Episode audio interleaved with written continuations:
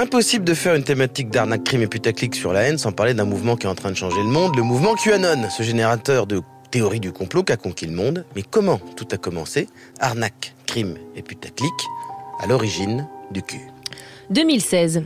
En pleine campagne présidentielle, le site Wikileaks, connu pour euh, dévoiler des documents secrets défense, a publié des centaines d'emails du directeur de campagne d'Hillary Clinton, candidate face à Donald Trump. Dans certains recoins d'Internet, ce qui a retenu le plus l'attention, ce sont les messages envoyés par le conseiller de Clinton au patron d'une pizzeria de Washington qui livrait des plats pour certains événements de levée de fonds. Ces moments où les hommes politiques cherchent des gens pour financer leur campagne électorale. Mais sur certains forums, comme 4chan, personne ne se demande si ces levées de fonds sont problématiques. Tout le monde s'attarde sur les commandes de pizza et de pasta. Avec une théorie. Hillary Clinton et son équipe utilisent un langage codé. Et chaque plat correspond en réalité à une commande d'enfant. Pizza pour une fille et pasta pour un garçon. Et ces gosses ont été kidnappés par le pizzaiolo et gardés dans des tunnels sous son restaurant pour permettre à Hillary Clinton de boire du sang de bébé afin de rester jeune éternellement.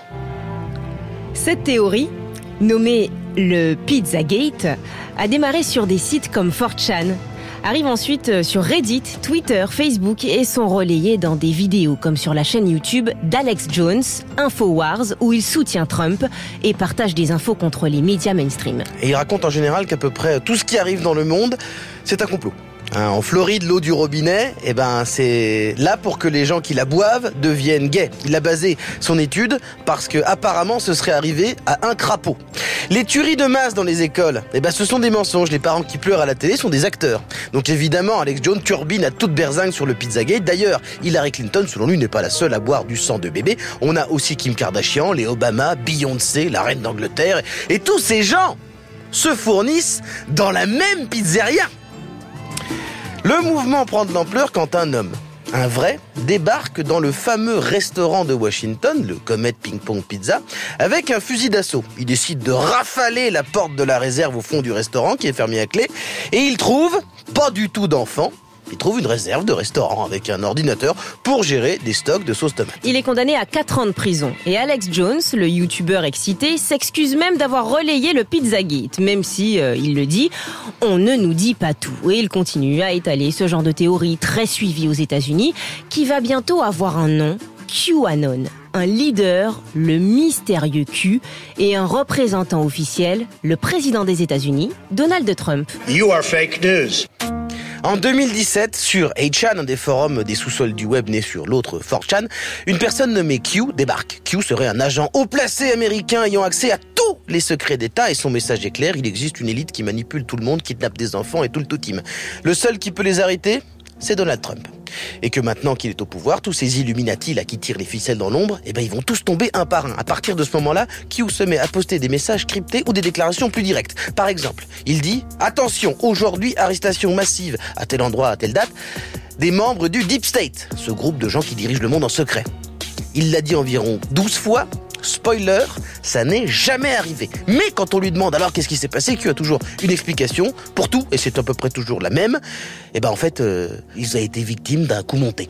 Mais Q publie aussi des messages cryptés, comme aujourd'hui, où un gros truc arrive et laisse ensuite des gens commenter et interpréter ces phrases. Ce qui donne lieu à des théories de plus en plus compliquées, un peu comme des quêtes dans des jeux vidéo avec des gens qui répondent au second degré, d'autres qui sont sérieux et puis certains qui passent leur journée à lire tout ça en devenant totalement bousillés de raisonnements les plus tordus les uns que les autres. Et ensuite, ils s'épanchent sur tous les autres réseaux, Reddit, Twitter, dans des vidéos YouTube qui sont partagées ensuite et puis encore redéformées. Mais avec QAnon, contrairement aux histoires de pizza ou de reptiles, un certain nombre de ces théories sont partagées par des médias et même par la Maison Blanche. Donald Trump a sur son compte Twitter relayé 145 fois des propos issus de comptes se revendiquant de QAnon. Et Internet répand tout ça hors des frontières américaines, au Brésil, au Royaume-Uni, en Allemagne, en France. Amazon se met à proposer des centaines de livres développant des thèses conspirationnistes, puisque ça fait cliquer. Et puis les algorithmes des plateformes poussent ces contenus qui maintiennent les gens en ligne. C'est un cercle vicieux. Plus on essaie de les contrer, plus les idées les plus insensées sont mises en avant. Surtout que ces idées sont vraiment dangereuses. Le mouvement Q est souvent lié aux idées racistes de groupes suprémacistes blancs. Et les conséquences deviennent aussi palpables dans la vraie vie. Des tueries comme à El Paso ou à la synagogue de Pittsburgh. Et bien sûr, la tentative de coup d'État lunaire de janvier 2021, l'assaut du Capitole par des partisans de Donald Trump se revendiquant de QAnon. Il faudrait des heures, des jours, des mois pour revenir sur toutes les ramifications du mouvement, l'influence réelle dans des événements de la vraie vie. Mais une chose est sûre, QAnon est un problème pour plusieurs raisons. Premièrement, dans sa forme, anonyme, mélangée, regroupant des trolls, des racistes, des illuminés, des gens perdus, des frustrés, le Covid a aussi tout accéléré. L'humanité n'ayant pas compris ce qui lui arrivait et les politiques qui ont globalement plutôt mal géré a permis à la mouvance QAnon de devenir mainstream et discutée par tout le monde. Le mouvement a aussi créé une telle division qu'il a rendu totalement inaudible ce qui remet en question l'ordre établi de manière raisonnée, car la corruption, des scandales réels, il y en existe plein, sans avoir besoin d'inventer des histoires de sectes satanico-pédophiles dans une pizzeria. Mais désormais, certaines institutions se permettent de mettre tout le monde dans le même sac et de taxer de complotistes tous ceux qui se seraient même permis d'être juste sceptiques. Et pour certains, comme Donald Trump, soutenir le mouvement QAnon lui a permis de faire les pires actes de corruption en disant que ceux qui l'accusaient d'escroquerie, ben, en réalité, étaient des escrocs. Ce qui est aussi fascinant, c'est de voir que le mouvement a réussi à mobiliser autant de gens dans le monde autour d'un profil anonyme dont on ne sait absolument rien. Le fameux Q, que personne ne remet en question, jamais. Et certains se demandent même si tout ça n'est pas partie d'un jeu qui aurait été malencontreusement pris au sérieux et fini par changer la société au plus profond. D'ailleurs, après plus d'un an sans rien dire, le fameux Q a reposté en juin 2022. Son message? Et si on relançait le jeu?